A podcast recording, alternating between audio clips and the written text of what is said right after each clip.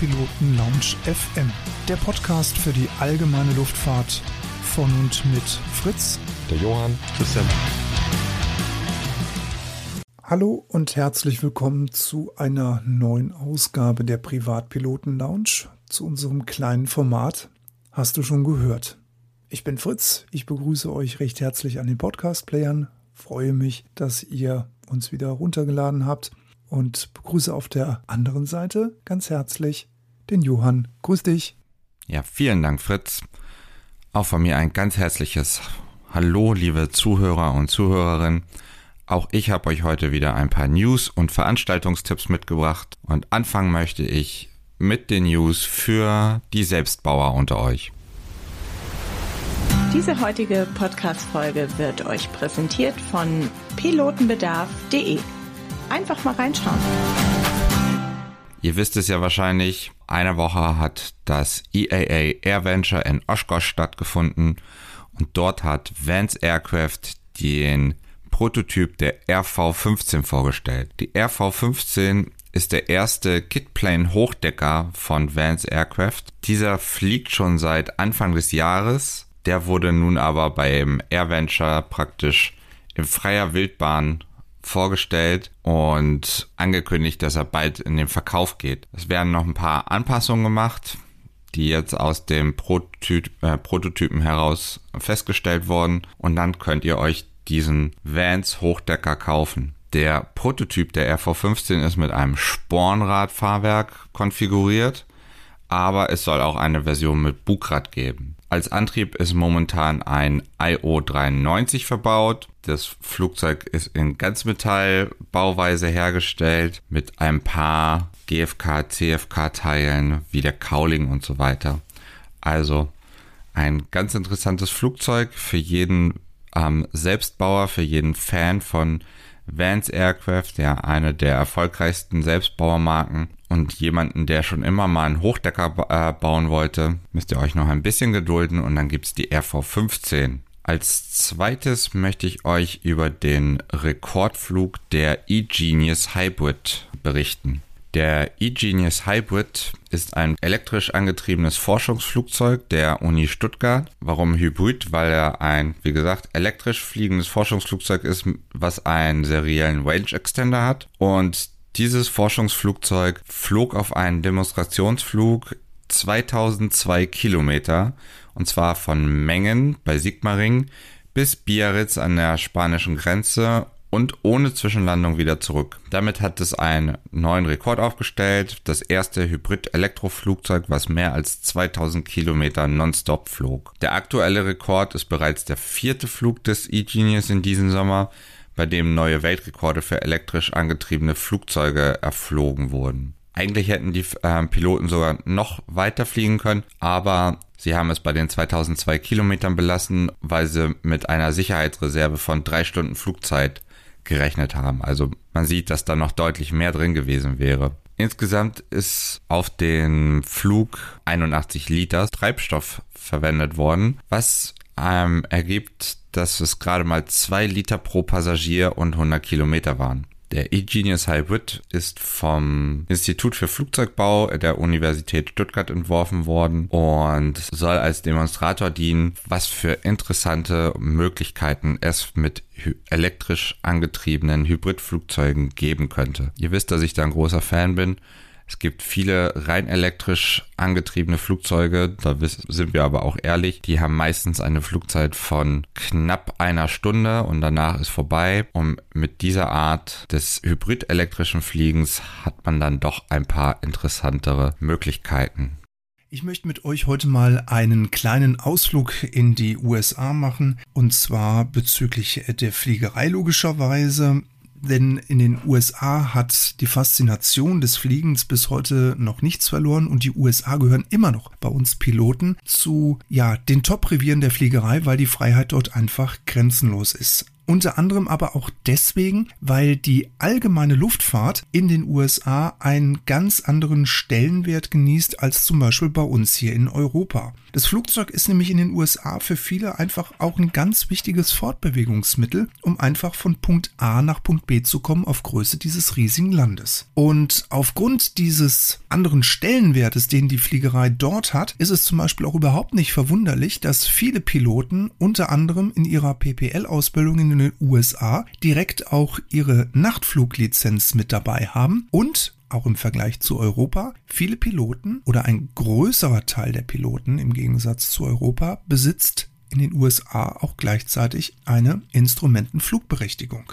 Wer jetzt auf den Geschmack gekommen ist, in den Staaten fliegen zu wollen, dem möchte ich hier gerne so den ein oder anderen Tipp und Trick an die Hand geben, wie das da drüben in den Staaten funktioniert zu fliegen. Wir werden dazu auch nochmal in unserem Podcast eine große reguläre Sendung zur Validierung einer Lizenz durchsprechen, wie der Weg ist. Grundsätzlich habt ihr jetzt erstmal zwei Möglichkeiten, um in den Staaten legal fliegen zu können. Der einfachere Weg dazu ist zum Beispiel, dass ihr eure deutsche PPLA validieren lasst. Die wird nämlich von der FAA problemlos anerkannt. Die holen sich einfach nur das Go bzw. die Bestätigung vom LBA inklusive eures Medicals und dann habt ihr einen sogenannten Letter of Verification and Authenticity ausgestellt, LOA. Und mit diesem Schriftstück gibt es eine temporäre US-Lizenz, die dann wenige Wochen später durch die kleine Plastikkarte ersetzt wird. Dieser Ausstellungsvorgang meines Wissens nach oder zum Zeitpunkt dieser Recherche kostenlos, denn ich habe meine Lizenz validieren lassen. Ich habe dafür nichts bezahlt für den Vorgang, weder beim LBA noch bei der FAA. Das einzige, was ich bezahlen musste, war das Uber-Taxi, um zum FSDO Office zu fahren, um mir dort meinen Letter abzuholen. Der wird nämlich nochmal von einer Beamtin oder einer Mitarbeiterin des FAA verifiziert. Man muss ein kleines Interview mit der Dame führen oder mit dem Herrn. In dem Gespräch wollen sich einfach die Mitarbeiter der FAA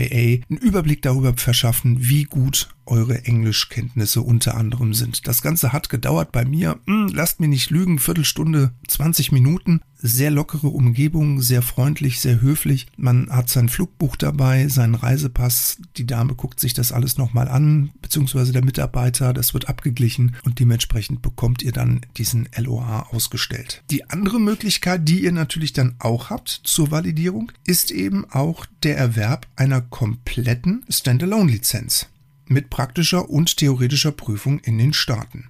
Wer natürlich hier schon in Deutschland fliegt, Erfahrung mitbringt, sollte das eigentlich in kürzester Zeit schaffen, auch mit den Englischkenntnissen dort seine Lizenz in den Staaten zu erwerben. Die Nachtfluglizenz, wie schon eben erwähnt, gibt es natürlich als Bonus noch oben drauf. Was ihr über euch ergehen lassen müsst, ist dann der sogenannte TSA Sicherheitscheck, so etwas wie die US-Version unserer bekannten deutschen ZIP. Auch wichtig für euch zu wissen, Flugzeuge, die mehr als 200 Pferdestärken unter der Haube haben, werden von der FAA als High Performance Endorsement angesehen und dafür müsst ihr dann auch nochmal eine zusätzliche Lizenz erwerben. Das gilt natürlich auch für die Spornradflugzeuge und für komplexe Muster, die die FAA im Gegensatz zur EASA eben anders definiert. Medical, ich habe es gerade eben angesprochen, bei der Validierung wird euer deutsches Medical mit validiert. Das wird anerkannt. Ihr müsst also nicht zu einem FAA-lizenzierten Fliegerarzt gehen, weil in den Staaten verhält sich das auch nochmal ein bisschen anders. Ihr beantragt eine fliegerärztliche Erstuntersuchung, wenn ihr eine US-Lizenz beantragt. Danach könnt ihr alle vier Jahre zu einem US-Hausarzt gehen und der bestätigt euch mit seiner Unterschrift, dass ihr für das Cockpit tauglich seid. Ihr könnt euch aber auch in Deutschland um ein Klasse 3 Medical kümmern und dürft dann weltweit N-registrierte Flugzeuge fliegen. Kommen wir einmal zum Kartenmaterial. Ihr braucht Sectional Aeronautical Charts. Und das sind Papierkarten, so wie wir es auch hier in Deutschland und Europa kennen, 1 zu 500.000. Die sind für den Privatpiloten, für den VFR-Piloten das Maß aller Dinge. Natürlich werden auch viele von euch wahrscheinlich mit Vorflight oder Skydemon in den Staaten fliegen. Das kann ich mir natürlich auch vorstellen. Es ist inzwischen natürlich auch von der FAA abgesegnet. Und die FAA weiß natürlich auch, dass die elektronischen Helferlein ihren Einzug bei uns im Einmann-Cockpit schon längst durchgezogen haben. Solltet ihr aber dennoch Kartenmaterial haben wollen, verlinken wir euch natürlich unten in den Show Notes eine Vielzahl von Links, wo ihr euch im Gegensatz zu Deutschland und Europa kostenlos ja, kostenlos, man höre und staune, Kartenmaterial runterladen könnt. Unter anderem auch für euch wichtig die Flugvorbereitung. Ihr solltet euch kostenlos registrieren unter 1800wxbrief.com. Da stehen euch Dienstleistungen zur Verfügung, die es hierzulande zum Beispiel auch nur gegen Bezahlung gibt. Also zum Beispiel Flugplatzinformationen, Flugwetter, Notems. Das alles könnt ihr dort abrufen, könnt ihr euch durchlesen und ihr könnt dort auch Flugpläne aufgeben. Das könnt ihr natürlich auch, wenn ihr das möchtet, telefonisch tun. Der Funk, das ist natürlich auch nochmal so eine Sache. Wer jetzt sagt, oh, mit Englisch habe ich aber so ein bisschen meine Probleme, hm, dann würde ich euch zur App Live ATC für iOS und Android-Geräte raten. Dort könnt ihr nämlich einfach mal in den Funk reinhören in Amerika. Da könnt ihr euch verschiedene Flugplätze, Frequenzen, Tower-Frequenzen, Departure-Frequenzen anhören und könnt einfach mal euer Hörverstehen ein bisschen trainieren. Was für euch zum Beispiel aber auch wichtig ist, ist zum Beispiel zu wissen, dass es den Flight Service Station gibt. Beispielsweise ähm, verrät äh, dieser Service euch, wo es Sperrgebiete gibt, Beschränkungsgebiete. Ihr könnt euch über das Wetter informieren. Ihr könnt auch dort im Flug nochmal Flugpläne aufgeben. Und dieser Dienst ist landesweit auf der 122,20 MHz erreichbar. Ja, sprechen wir mal über die Flugplätze in den Staaten. Die machen es ja eigentlich aus. Ne? Endlos lange Pisten. Und jetzt kommt der schönste Punkt. Fliegen ohne Flugleiter und man muss keine Rücksicht auf irgendwelche Lärmschutzverordnungen nehmen und damit irgendwie verbogene Platzrunden abfliegen. Das ist ein Verfahren, das für uns Piloten gerade aus Deutschland sehr ungewohnt ist. Grundsätzlich unterscheidet man zwischen Towered und Non-Towered Airports in den Staaten. Flugplätze ohne Turm sind auf der Karte in Magenta eingezeichnet und kontrollierte Plätze sind in Blau. Unkontrollierte Plätze haben auch keinen Flugleiter. Stattdessen meldet sich jeder Pilot auf der CTAF, das ist die Common Traffic Advisory Frequency, eigenverantwortlich die Position und meldet auch somit sein Vorhaben. Auf größeren Plätzen hat natürlich der Controller das Sagen. Sie sind je nach Verkehrsaufkommen auch von einem kontrollierten Luftraum umgeben. Jetzt kommt auch ein sehr wichtiger Punkt. Landegebühren sind an fast allen Plätzen ein Fremdwort in den USA, denn die Flugplätze gehören zur öffentlichen Infrastruktur. Kleiner Spoiler an dieser Stelle. Catalina Island, ein wunderschöner Flugplatz, der 25 Meilen vor der Küste von Los Angeles liegt, wird auch The Airport in the Sky genannt. Ich verlinke euch da auch mal ein bisschen YouTube-Material unten in den Show Notes. Dort müsst ihr für die Landung 35 Dollar bezahlen. Das ist aber auch so der einzige Flugplatz, den ich in den USA kenne, der auch so eine horrende Landegebühr nimmt. Kommen wir aber zurück zu unseren Flugplätzen. Falls nicht auf den Karten anders veröffentlicht, werden normalerweise immer Linksplatzrunden in 1000 Fuß Höhe geflogen. An vielen Plätzen gibt es auch den Fixed Base Operator, das ist das FBO, dort gibt es Sprit, da gibt es Computer, da gibt es WLAN für die Flugvorbereitung und man kann sich sogar noch Mietwagen für Ausflüge besorgen. Ihr könnt das FBO teilweise auch sogar aus der Luft erreichen über eine Unicom-Frequenz. Lasst uns nochmal ganz wichtig auf die Luftraumstrukturen in den USA eingehen. Die Anwendung der ICAO Luftraumklassen, die unterscheidet sich nämlich in den USA deutlich von denen, was wir aus Europa kennen. Das fängt eigentlich auch schon damit an, dass es in den USA die Lufträume Alpha und Bravo gibt. Wir hatten dazu ja auch eine Sendung gemacht, da bin ich mit euch auf die Luftraumstrukturen eingegangen. Diese Lufträume sind normalerweise immer kreisförmig angelegt. Die Sichtminima entsprechen aber weitgehend den europäischen Sera-Regeln. Der Luftraum Alpha oder Class Alpha beginnt in 18.000 Fuß und VFR-Flüge sind darin verboten. Luftraum Bravo, das ist so ein abgestufter Trichter, der die internationalen Airports umgibt. Die sind immer daran zu erkennen, dass sie eine sehr markante blaue Linie in der VFR-Karte bilden. Der Luftraum Bravo reicht vom Boden bis in eine Höhe von 10.000 Fuß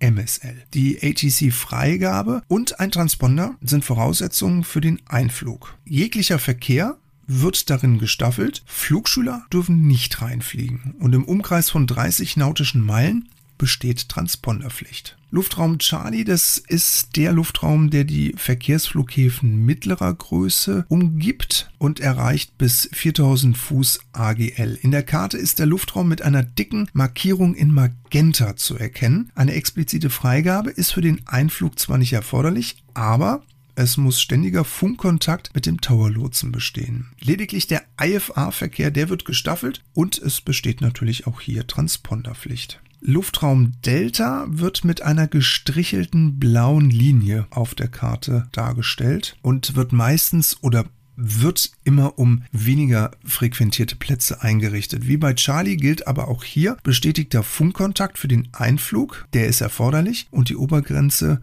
liegt meistens bei 2500 Fuß AGL. So, und dann gibt es noch den Luftraum Echo. Das ist auch ein kontrollierter Luftraum. Der beginnt in 14.500 Fuß und endet in 17.999 Fuß. Es gibt aber auch an einigen Orten Untergrenzen, dass er zum Beispiel auf 1200 Fuß bzw. 700 Fuß bzw. bis zum Boden abgesenkt wird. Das ist aber wiederum auf der Karte farblich gekennzeichnet. IFA und VFR-Verkehr treffen hier aufeinander es besteht Transponderpflicht bei Flügen oberhalb von 10.000 Fuß. So, und dann haben wir noch Golf, der Luftraum Golf.